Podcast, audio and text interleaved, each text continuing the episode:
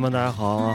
对，大家好，这里是新面电台的黄人食堂节目，嗯，然后我是小明儿，哎，大家好，我是胖子。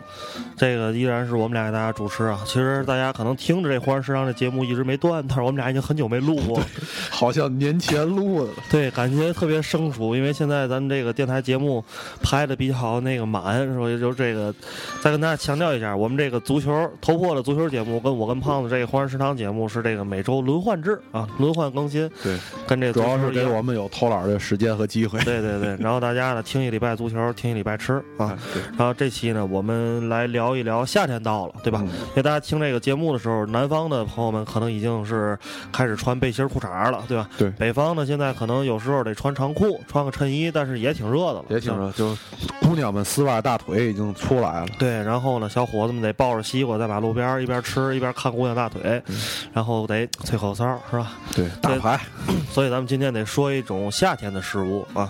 夏天呢，我其实，嗯，这个是南北方都有的一种食物，就叫凉面啊。凉面，这其实凉面这个词呢，我一直觉得这个东西它涵盖的非常广泛，就什么什么东西都可以叫凉面，就是而且全国各地都有凉面。然后呢，就是说你无法说你自己今天介绍这种凉面它是哪哪个地方的凉面，所以我今天算是介绍这种凉面呢，是我自己，唉。这么说点吹牛逼啊，就是走过了一就自己在家做的，自己在家做的，走过一些城市之后吧，然后这个钻研出的一种凉面，对人生呢有一定的总结和认识之后，到了一定年龄才敢说可以做的这种凉面。对对对，太高了这逼格！哎呀，因为呢，我们在我们天津呢，天津的九河下哨天津卫的虹桥区，有一位老人。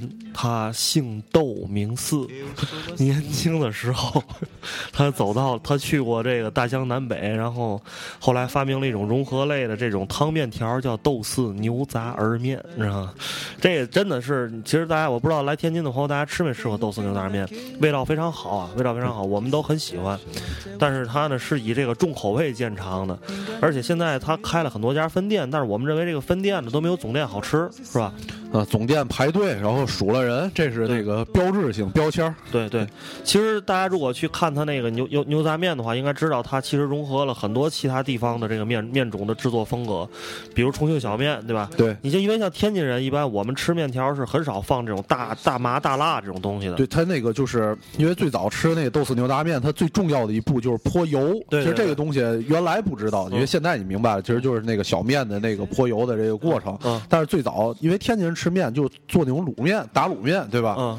就不会有这个泼油的过程，然后再加上它的那些那个原材料，主要它那个牛杂嘛，所以感觉不太一样。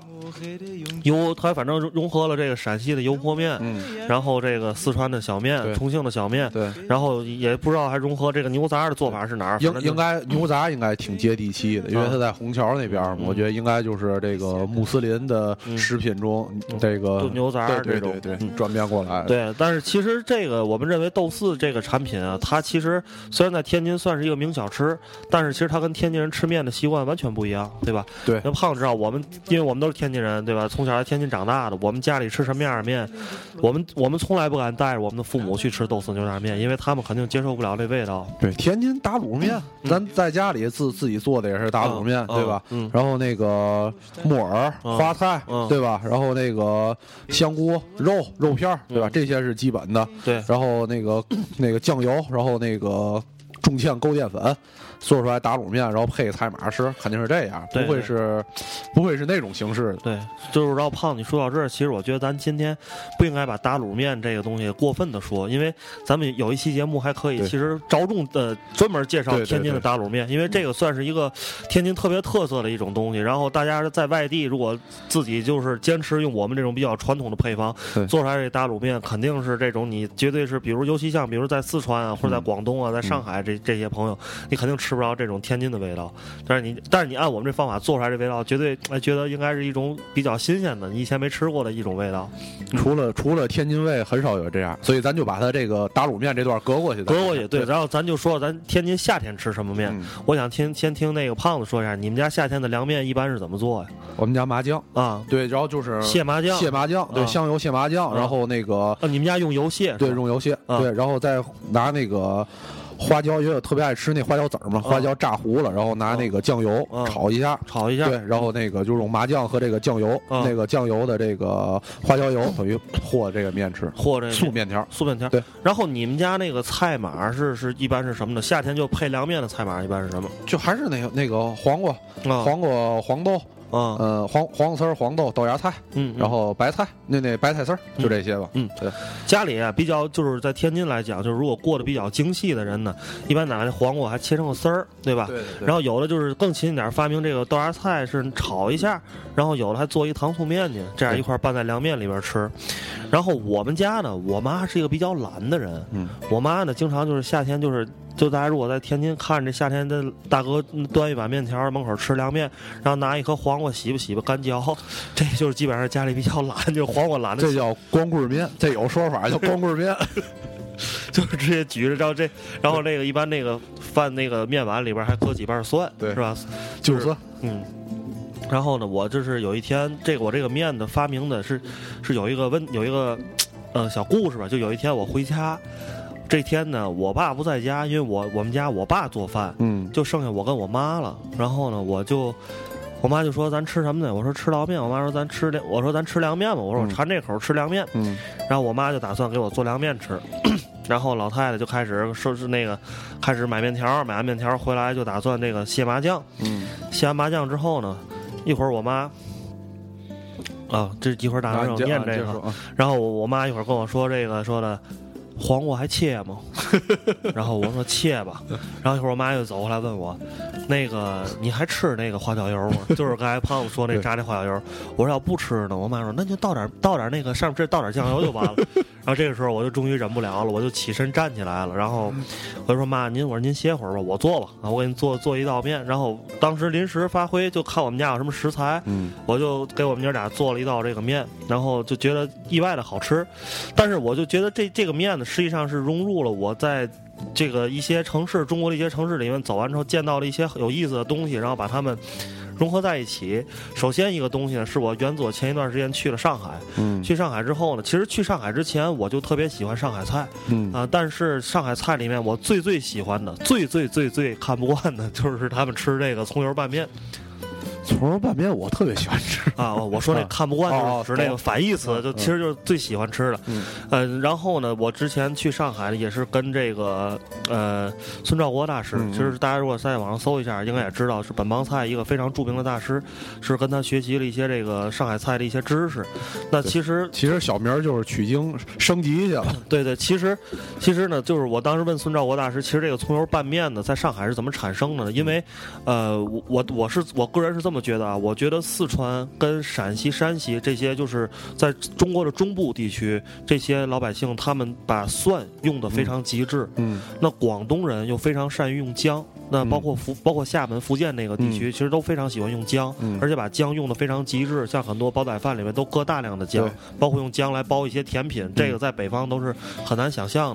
那我觉得其实上海人是用小葱用的是最牛逼的，嗯，因为上海人一般家里做饭，尤其过得比较精细的，都是会把小葱提前备好葱油。那老太太会花很很长时间来把葱熬成这种葱油，然后用葱油去做各种菜。所以上海菜有一种它独特的味道，实际上很多都是葱油。来来做的那种味道。对，就江浙一带用那个小葱特别多，就是尤其是有有的做完菜之后，就花点小切点小葱花点缀一下，这在北方就非常少。对对，然后我们我也觉得小葱跟大葱的味道是完全是不一样的，就是不可比拟，这两个东西是完全不可以替代对方。两种东西。对，就是大葱去做的这些像北方一些炖的东西，你必须要用大葱，搁了小葱不是那个味儿。对，你像南方一些，比如尤其是做鱼啊、做河鲜类的东西，你拿大葱去下进去，像北方咱们有时候熬鱼，搁进去之后跟上海那个味道也是完全不一样。就是没法去替代的。大葱还是从它的体积来说，它的味道就重。因为这个，你看山东吃这个大葱卷煎饼、大葱蘸酱，就不可能拿小葱来代替，对吧？对对。所以那个，然后呢，葱油面我接着说呢，因为家里很多时候会备一些葱油。那其实最早的葱油面就是家里在吃不了葱油面，吃不了这个就是。那怎么说呢？比如说吧，今天这个家里孩子或家里有这个老人在家，中午自己煮煮点面条，上海面线生面线嘛，煮完之后搁碗里之后，家里留点葱油，崴点葱油，倒点这个酱油，酱油对倒点上海酱油，然后一拌，这就是一个葱油面，嗯就非常简单快捷。嗯然后时间长了呢，就变成了一个就是街头巷尾上海非常流行的一个小吃，实际上就是这种就家里的这个剩的葱油，就是家常菜，对对家常菜，对就是非常快捷简便，中午回家铺了一口，或者早晨是吧，直接吃一口，十分钟就直接上班去了。这么就是其实就是就这么来说，比如上海所有的面食其实都是快，啊，那边因为它的面主要就是那个浇头类的嘛，嗯。如果那个面放时间长了就容易糊，嗯。所以上海那边有就江浙一带那边面都是就特别快，吃的时候特别快，几分钟解决解决问题。呃，所以我其实，其实大家如果就是研究这个餐饮的历史，是觉得其实天津菜跟北京其实不是很像，不是特别像。对天津其实更像山东或者更像上海。天津就是那个川鲁，嗯就那个四川和这个山东这两个地儿比较多。四川哪有四川？哪个菜像四川？不是川川鲁吗？那个川鲁，川鲁您那个川鲁是嗯饭馆的名字。啊，不是。但是那个起源来说，就是嗯以安徽为首嘛，安徽为首，然后是因为天津也是码头嗯融合，嗯四川那边的和山东那边的比较多融合的。好吧，那我因为我也没有考证，就不跟你抬杠了。那个，然然后呢，我啊操，我忘了，我忘了我想说哪儿了。啊，总之就是我当时我就想起来一个东西，嗯就刚才咱们说在天津夏天吃凉面的时候，嗯我们一定少不了一种东西叫葱花，呃，叫那个花椒油。那对，就用花椒在油里把它煎煎成有点半焦半糊的那种状态的时候，然后往里下酱油，嗯然后上面是做出来的东西之后是黑色的，黑色一定要用这个老抽老抽多一点，然后再点点生抽，然后上面飘着厚厚一层油，对吧？下下边是黑的，上面一层透明的油状的。对，然后我就突然觉得这个东西跟葱油拌面太像了，嗯只不过一个是花椒，一个是小葱，嗯，对吧？那这么一说你就理解了，对吧？所以我那天呢，正好我们家有点小葱，嗯我就因为我妈之前也这么干过，嗯但是我妈用的是大葱，嗯我妈是因为有时候觉得这花椒油麻烦，麻烦在哪儿呢？因为我们家人都不爱像胖子家似的，就是爱吃那个花椒粒儿，我们家人都不爱吃那花椒粒儿，嫌它就是，尤其要咬到这个牙上、舌头上，老老人说 贴那个容易贴那个胃管上，贴胃管上下不来，有时贴舌头上特别难受，就是弄半天下不来。所以我妈一般呢都把这个花椒粒儿呢煎完之后得得摘出来，嗯。然后我妈时间长就懒，我妈就就花椒油还得摘出来。我妈有时候切点大葱，切点大葱切成丝儿，然后拿这大葱炸一个葱花油。嗯。我们家以前这么做过，尤其我跟我妈俩人的时候，我妈就觉得这个省事儿。这个家里这个女人做饭啊，有一句话跟大家再介绍一下，天津有句话叫“天津老娘们做饭得赶”，就是有嘛是嘛，对，有时做就好吃，有时做就不好吃。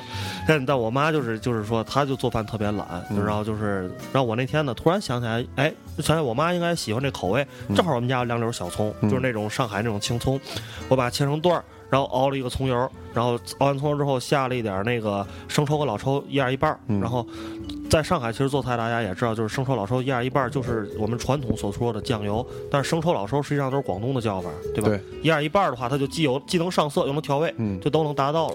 关键是这样加完就多，对符合上海那种那个浓油赤酱的那种做法。对，然后呢，做了一个葱花油，嗯这是第一步。然后第二步呢，我们家蟹麻酱是用水蟹，嗯这是多少年来一直坚持的一个传统。然后呢，后来呢，我妈又发明了一个懒折，嗯，就是拿醋蟹，因为我们家人都爱吃醋，我妈就为了省得倒醋省了倒醋了，直接拿醋蟹麻酱，都都是省事儿的折，你知道吗？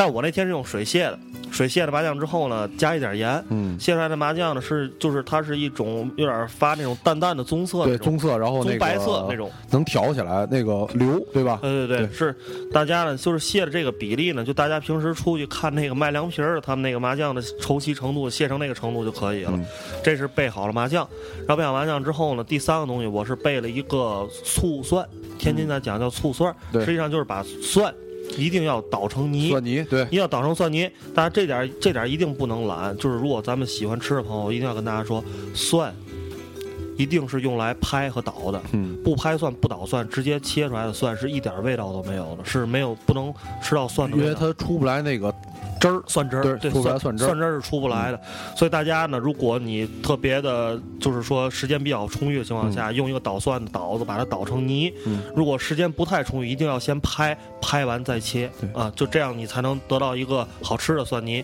然后切好之后，这蒜呢，用用醋来浇一下，然后就变成一个醋和蒜的一个混合的一个醋醋蒜汁儿。嗯然后这是第三个东西，这我备好之后，然后呢，另外一个东西呢就是 西红柿，嗯西红柿呢用水烫一下，然后呢或者是用这个在火上直接烤一下，这个西红柿是等于是卤子，不是菜码是菜码，哦。嗯，然后直接把它在火上烤一下，嗯或者是那个直接在那个水让水把就是总之是去皮吧，嗯把西红柿皮去掉，嗯去掉之后呢，然后把西红柿切成丁或者切成片儿、薄片儿，嗯切成非常薄的片儿。那 其实大家有时候就那我这我说到这儿时，大家有时候就会觉得这个西红柿和麻酱这两种东西，就是有时候不爱放一起放。嗯比如说我要吃一个西红柿打卤面，我就做一个西红柿鸡蛋面，对吧？南方的西红柿鸡蛋面，嗯就是北方的西红柿打卤面，对吧？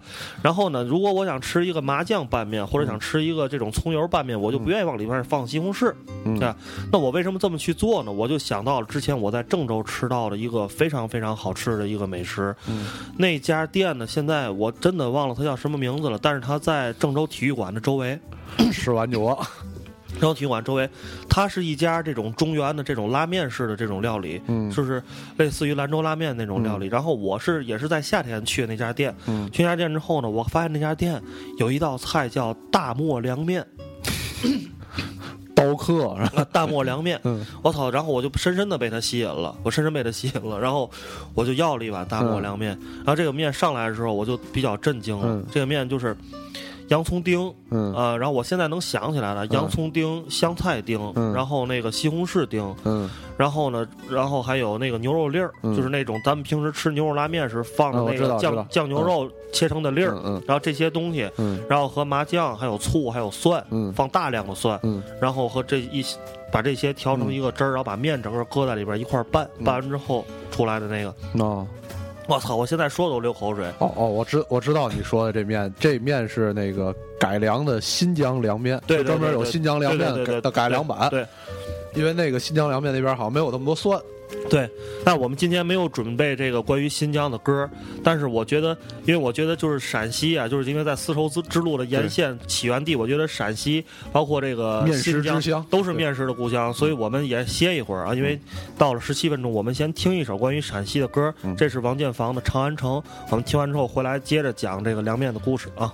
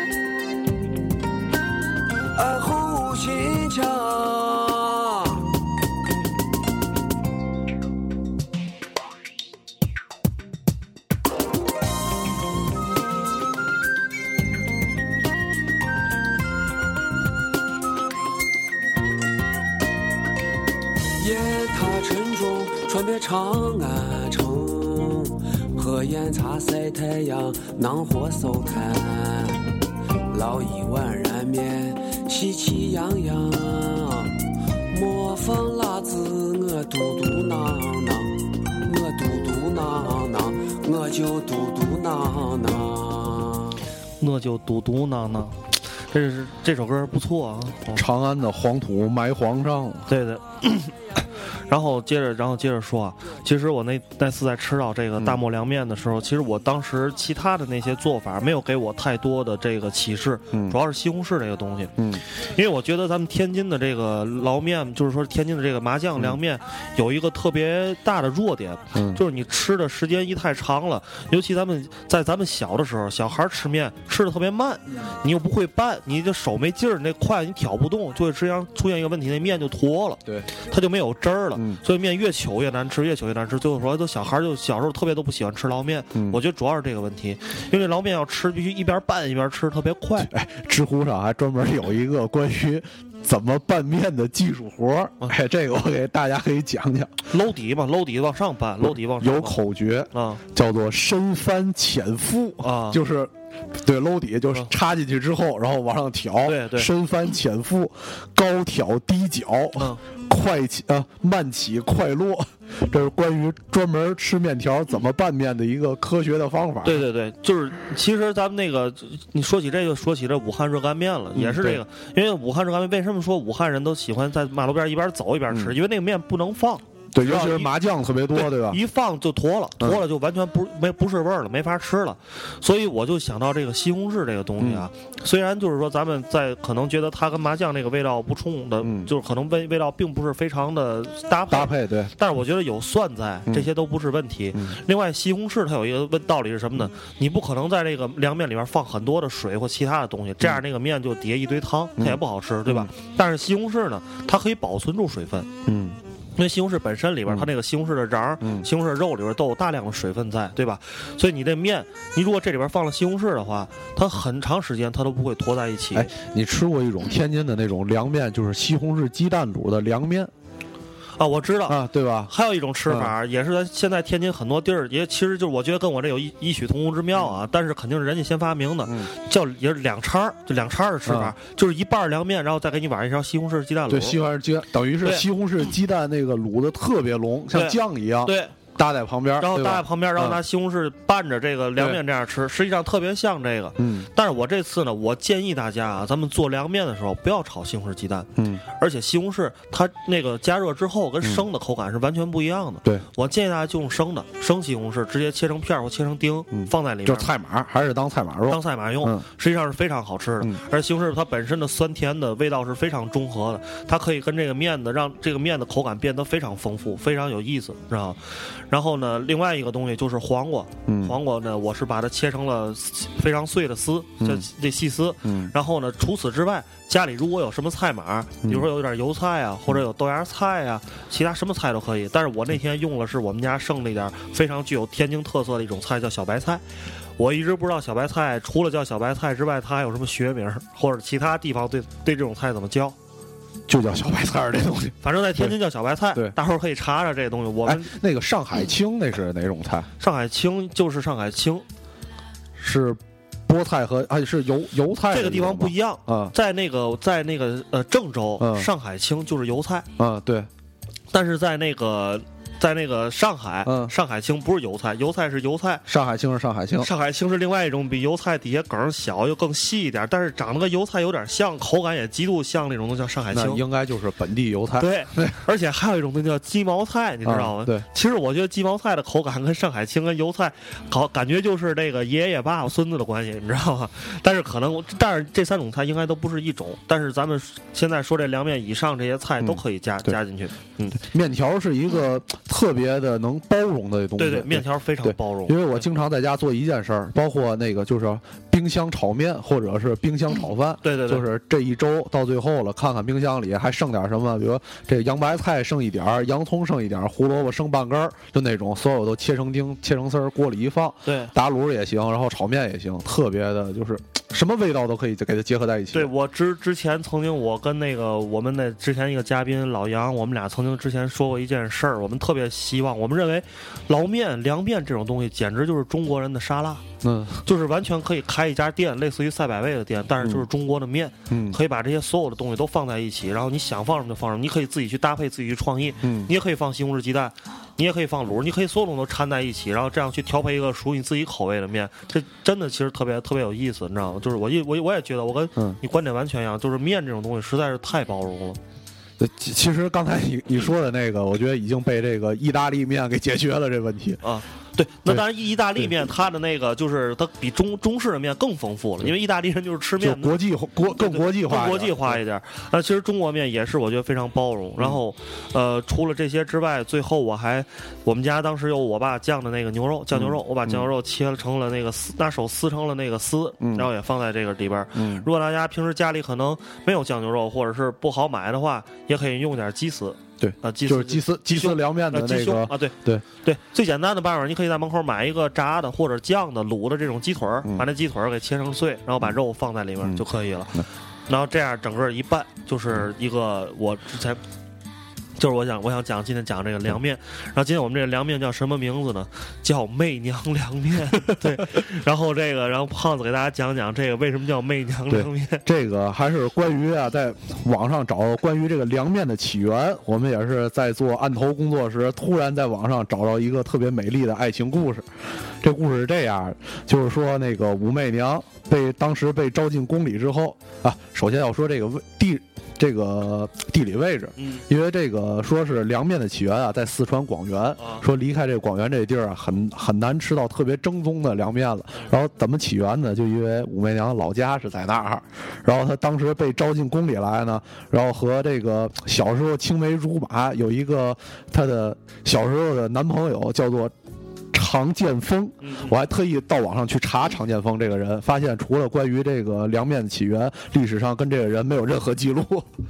就是说武媚娘在黑黑户口。黑户口，对对对，就是为了凉面而生的。这人就是，就武媚娘在读书的时候，常和剑锋一起到河湾去玩。在河湾附近有一家削面店，他们每次到河湾玩的时候，总是在削面店上吃一碗面，然后因此呢，跟老板混得特别熟。然后经过边吃面还边讨论怎么关于做面的方法，然后一段时间后。然后对这个做面的方法有了这个深刻的认识。后来呢，这两个两人搞对象呢，觉得哎，要是夏天能吃凉面，该是多好的一件事儿。